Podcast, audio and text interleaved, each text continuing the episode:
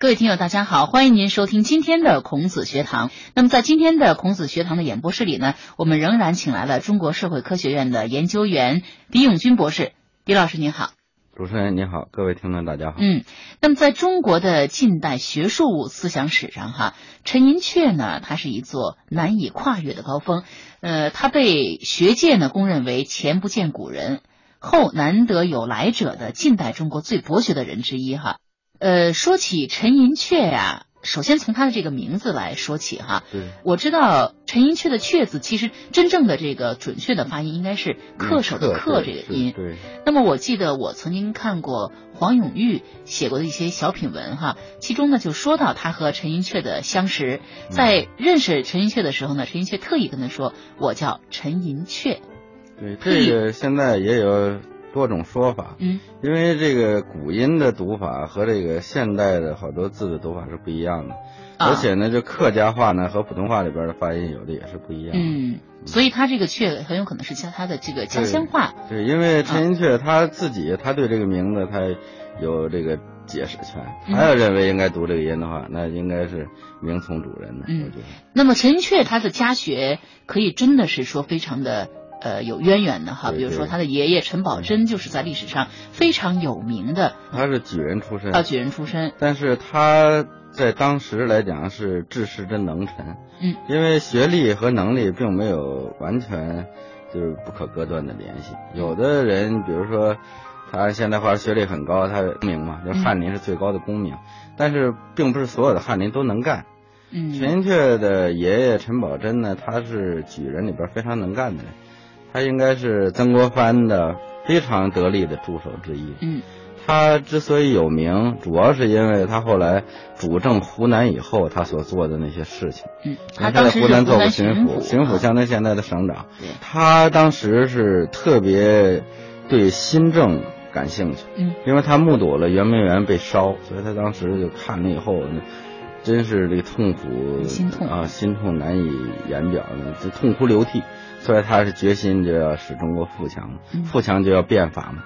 所以他在这个湖南当时做的许多事情，按现在的话说，都是大力推进这个国家文化的事业的前进。嗯，比如他当时办那个十五学堂，他把梁启超请到湖南，就教了一大批的学生。而且他当时手下那些人，就包括后来戊戌变法的主力，基本都是他推荐的。你看谭嗣同。像刘光第，还有像杨锐等等，为此呢，后来他也付出了特别沉重的代价。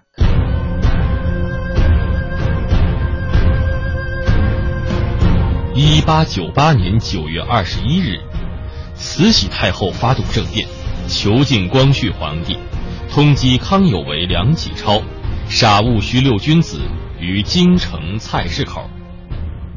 十月六日。慈禧太后发布惩处陈宝箴、陈三立父子的命令，即行革职，永不叙用。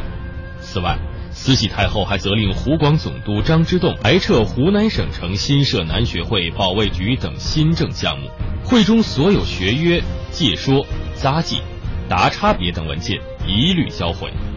闻名中外的湖南新政就这样残暴地被终止和毁坏了。陈宝箴父子盈余为天下昌的改革愿望，遂化为泡影。一八九八年冬，被罢免的陈宝箴、陈三立父子携家眷，离开湖南巡抚任所，迁往江西老家。期间，陈三立大病两场，险些丧命，陈氏以沉重打击。一九零零年春夏之间。慈禧太后命千总戴洪炯率兵前往江西，宣太后密旨，赐陈宝箴自尽。陈宝箴受诏自缢，冤屈而亡。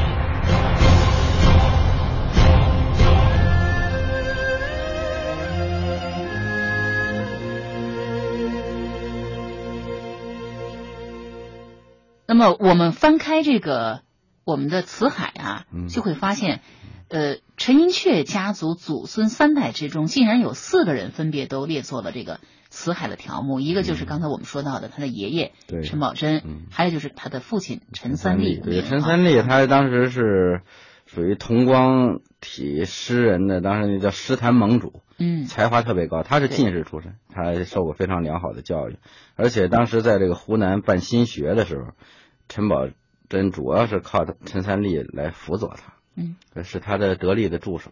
还有是他的哥哥，嗯就大哥哈，嗯叫陈恒恪。嗯那么陈恒恪呢，呃，也是非常有名的一个书画家，是吧？对他这个人就他就陈师曾嘛，嗯他字师曾，基本上一提陈师曾，所有的这个绘画界和这个篆刻界的人都知道他，嗯他是非常有名的篆刻家，非常有名。但是他享受不长，就是他只活了四十多岁，所以哦，他就比较早的离开人世了。英年早逝。嗯，所以他的这个艺术成就，假如说他要能添甲乙年，也就是说再让他多活几十年的话，那肯定到最后就会更加的炉火纯青。嗯，他们都是中国历史上响亮的名字，他们以家族为纽带，光大着中华的智慧与文明。孔子学堂走进中国近代文化世家，在薪火相传的学术地图中，找寻那些闪耀其间的人文光辉和文化使命。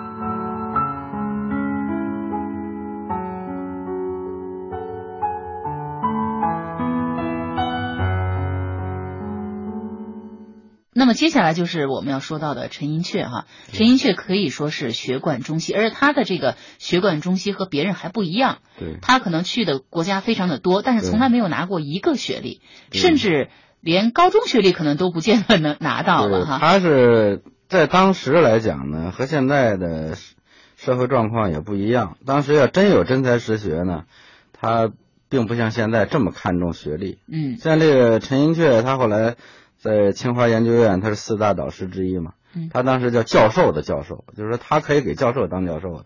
当然，他主要呢是得力于就是他这个家族的这种价值取向嗯和那种特别深远的眼光。就像那个陈三立呢，他实际上他是一种过去叫代表，就是改革开放的代表，所以他要让孩子就是到国外去游学，就受这个更良好的嗯。教育，有更开阔的眼界。所以陈师曾他留学日本的，陈寅恪呢，他不只是留学日本，他后来从留学日本以后呢，又到了整个是游学欧美，这十几年都在国外，所以所到之处呢，他就研究学问，他就公开的声明他不要学位。实际上按照他的那个水平的话，那拿一个学位那是应该说是不在话下的，嗯。因为咱们知道读学位它是需要修学分的对，然后你还要做论文，嗯还要通过答辩等等一系列的东西，他认为这是没有必要的，浪费时间的。所以他研究的那个学问呢，实际上比读学位要更广博，要更深。所以最后他被这个梁启超是鼎力推荐。就是梁启超，咱们知道，就是学位是他的学问是非常好的。对，最后这个他推荐陈寅恪，这些人就问陈寅恪他他学问怎么样？他说那是跟我一比的话，一个天上一个地下，就等于是他把他推得非常高。所以有这样的人来推荐的话，所以清华也就同意聘任陈寅恪。结果一聘任才知道，确实是名不虚传，嗯他就是精通二十多种语言。嗯因为中国过去的学问呢，尤其是他研究主要是隋唐，一直到这个元代之前嘛，就这一段，中国过去还不是闭关锁国的，嗯他对外国的这个周边的这些国家这些交往是非常频繁的，所以好多史料呢也不是只有汉文的，其他的许多种文字都是相互参证的。嗯所以陈寅恪他有这种语言的这种优势，他研究的题目，包括他研究的这个成果呢，就是在一般的人是难以达到的，甚至看都看不懂。所以嗯就为什么说他学问大呢？嗯所有的听过他的课的人都五体投地。比如说季羡林，嗯季羡林实际上到欧洲去学梵文，实际上受了陈寅恪的影响。像我的导师呢，王忠汉呢，在这个成都的燕京大学，就抗日战争时期，嗯燕京大学内迁迁到成都复校。那个时候，陈寅恪在那儿做教授，我导师做过他三年的研究助手哦，住在他们家，所以经常提到陈寅恪。嗯所以只要跟他接触过或者听过他的课的人，提起陈寅恪先生，那都是眉飞色舞，是吧？嗯确实，他本身就是一部读不完的书。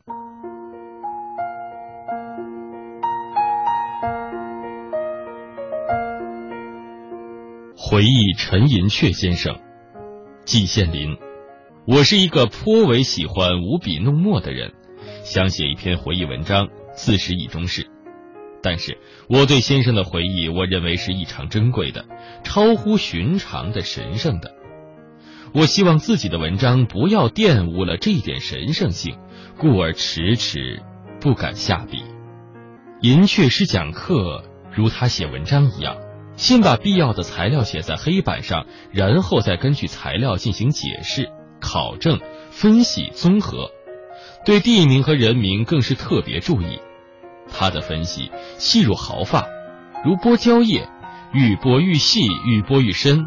然而一本实事求是的精神，不武断，不夸大，不歪曲，不断章取义。他仿佛引导我们走在山阴道上，盘旋曲折，山重水复，柳暗花明，最终豁然开朗，把我们引上阳关大道。读他的文章，听他的课，简直是一种享受，无法比拟的享受。在清华时，除了上课以外，同陈师的接触并不太多。我没到他家去过一次。有时候在校内林荫道上，在西往攘来的学生之流中，会见到陈师去上课，身着长袍，朴素无华，肘下夹着一个布包。里面装满了讲课时用的书籍和资料。不认识他的人恐怕大都把他看成是琉璃厂某一个书店的到清华来送书的老板，绝不会知道他就是名扬海内外的大学者。他同当时清华留洋归来的大多数西装革履、发光见人的教授迥乎不同，在这一方面，他也给我留下了毕生难忘的印象，令我。受益无穷。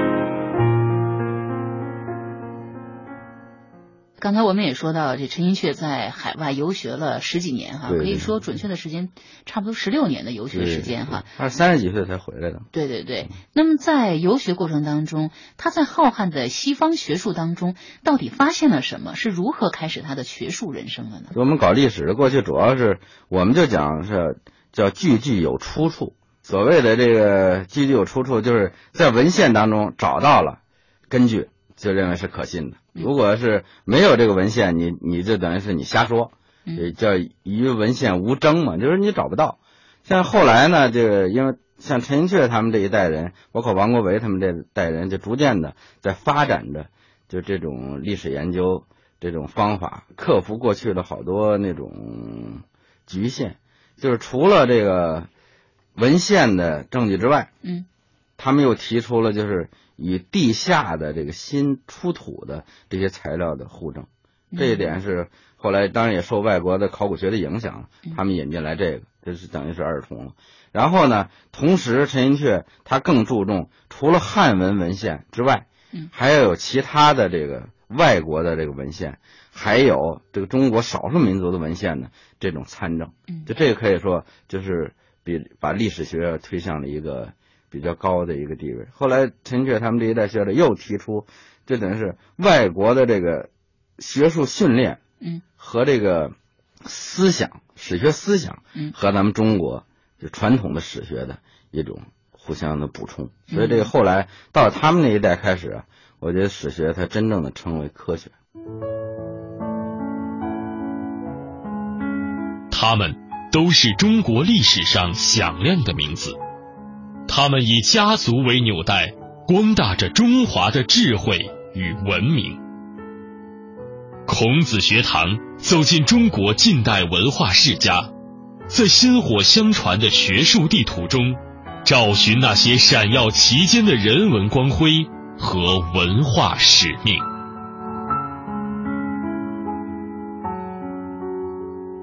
陈寅恪他最让。我们钦佩的就是他虽然游学欧美那么多年，但是他并不崇洋。嗯，他是一种对对中国的文化充满自信的，就是坚守中华文化本位的学者。嗯，他认为实际上中国传统文化里边啊，确实有好多带有永恒的文化价值的文化因子。嗯，这些是陈寅恪是非常注意的。当时我当时王先生嘛，钟汉先生就问陈先生说：“您掌握二十多种语言，对，说做学术研究哪种语言最重要？嗯，哪种语言水平决定了你的研究水平？”陈先生说：“如果是在中国用中文就是来做学问的话，那最重要的语言就就是汉语，嗯，那最重要的文字就是中文，而其他的语言呢和文字啊。”都是属于这个从属的辅助型的。嗯，如果你中文不好，你外文再好，你在中国你也做不到好学问，对吧？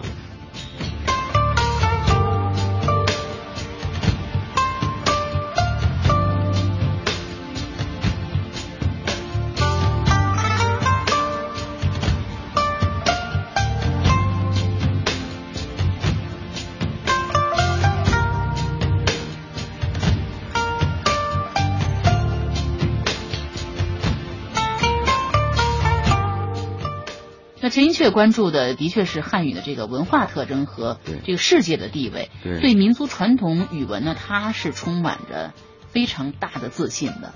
嗯、我还记得在三十年代的时候，这清华大学中文系招收新生的时候，正好是陈寅恪应这个系主任之邀呢出考题。对，嗯、然后不料他呢考题非常简单。对。除了一篇命名作文以外，最奇怪的是他只要求考生对个对子。对，这个对子呢，呃，上联是这个孙行者。对，是实际上中国这个对对的过去叫对课，就是从小学就开始训练了。嗯，比如说白对黑，什么大对小等等，这些实际上它不只是啊，它不只是一个认字儿，它实际上是一种逻辑的一种训练。嗯、所以过去啊，嗯、呃，老师就通过这种对对子来。考验一个学生他的反应是不是敏锐，他的思维是不是严谨等等。所以后来他们也就这实际上是一个士林佳话了，就知识分子经常在一起聊天，就说到这个。呃，也问过陈寅恪先生说，你心目当中的那个最佳的那个对对的这些人，就对好多个答案，因为这并不是像数学一样只有一个答案的。比如孙行者呢，有的对的是这个祖冲之，是吧？他们认为是最合适的，对，因为祖对孙嘛，是吧？对对。那实际上，据说陈寅恪想的是胡适之。哦，胡适之。就是因为胡可以也对孙嘛，是吧？胡孙就是我的侯嘛。然后适实际上就是去的意思嘛。对。行也是一种知，然后对者都是过去的这个什么知乎者也嘛，都属于这个助词，嗯，就是虚词。他们都是中国历史上响亮的名字。他们以家族为纽带，光大着中华的智慧与文明。孔子学堂走进中国近代文化世家，在薪火相传的学术地图中，找寻那些闪耀其间的人文光辉和文化使命。说到陈寅恪，他这个学问之大哈，其实呢，他的这种学者的这种傲骨和风骨啊，也是特别令呃当代的学者特别敬仰的。我记得在三七年以后，日本人侵占以后呢，当时的日本人也非常的那个敬重他，想请他出来讲学或者是当什么呃从政这样的，但是最后他还是很坚决的。他当时是这样，主要是他的父亲。他的死实际上就是决力而亡。七七卢沟桥事变，咱们失败了，失败了以后，日本鬼子就打进北京了嘛。打进北京以后，陈寅恪先生的父亲陈三立就不吃饭了，就活活饿死了。饿死以后，陈寅恪就南下了。后来他一直辗转到了四川，在成都燕京大学又在成都复校，他在那儿做教授嘛。我导师就是在那儿给他做助手的。所以后来他到解放以后呢，他也没有离开这个。大陆，他觉得做这个中国的学问不应该离开中国传统文化的土壤，离开土壤，他就感觉到一种不可能克服的一种失落。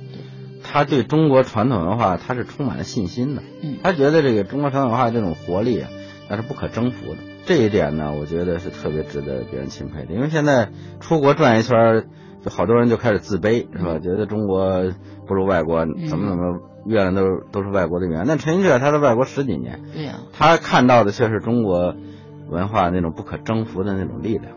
我觉得陈寅恪他就是一种人格的独立，所以这一点呢是现在所应该争取的。像过去咱们知道几十年的这种政治上的这种动荡，嗯，包括现在经济的这种挤压，使好多知识分子啊无力也无心保持自己人格的独立。嗯，但是这至少是一种道德追求，你做不到，但是应该是心向往之，而不是现在有好多人他根本就想都不想。